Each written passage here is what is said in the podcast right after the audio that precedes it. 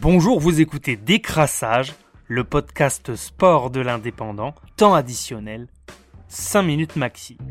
Ce matin, on revient sur la défaite du 15 de France contre l'Angleterre dans le tournoi des 6 nations. Samedi 13 décembre en fin d'après-midi, le 15 de France est passé près de l'exploit à Twickenham. C'est malheureusement un essai de Moro Itoge à 3 minutes de la fin qui a privé les hommes de Fabien Galtier d'un succès en terre anglaise.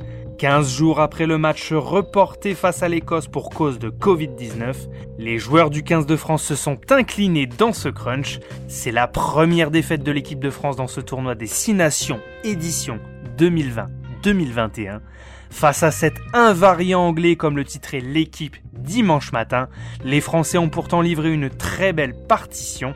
Il s'en est fallu de peu pour que la France l'emporte.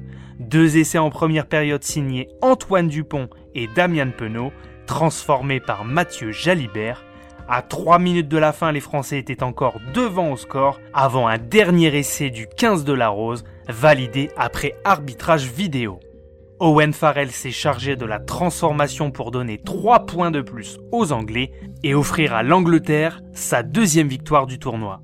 Il y a eu deux mi-temps bien différentes ce samedi. En première, les Français ont joué au ballon avec plus de passes durant cette mi-temps que lors de leurs deux premiers matchs et une seconde mi-temps bien plus à l'avantage des Anglais avec des erreurs techniques côté français.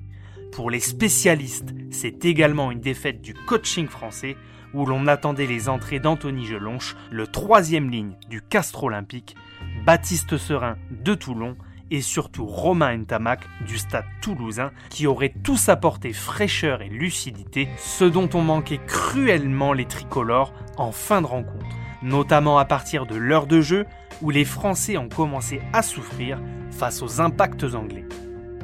L'essai de Maro Itoge a fait polémique tout le week-end avec son arbitrage vidéo compliqué où l'ensemble des joueurs bouchaient les angles d'analyse vidéo.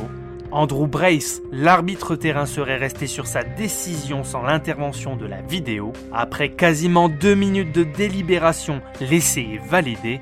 La main de Cameron Woki est venue se glisser sous le ballon une fois après qu'il ait touché le sol. Pour quelques secondes, Itoge a donc privé la France d'une troisième victoire. C'est dommage pour les Bleus. Les Français ne feront pas le grand chelem cette année. Il leur reste encore deux matchs à jouer au Stade de France pour espérer terminer en tête du tournoi.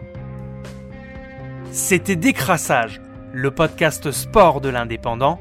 Rendez-vous lundi prochain pour un nouveau tour de l'actualité sportive du week-end.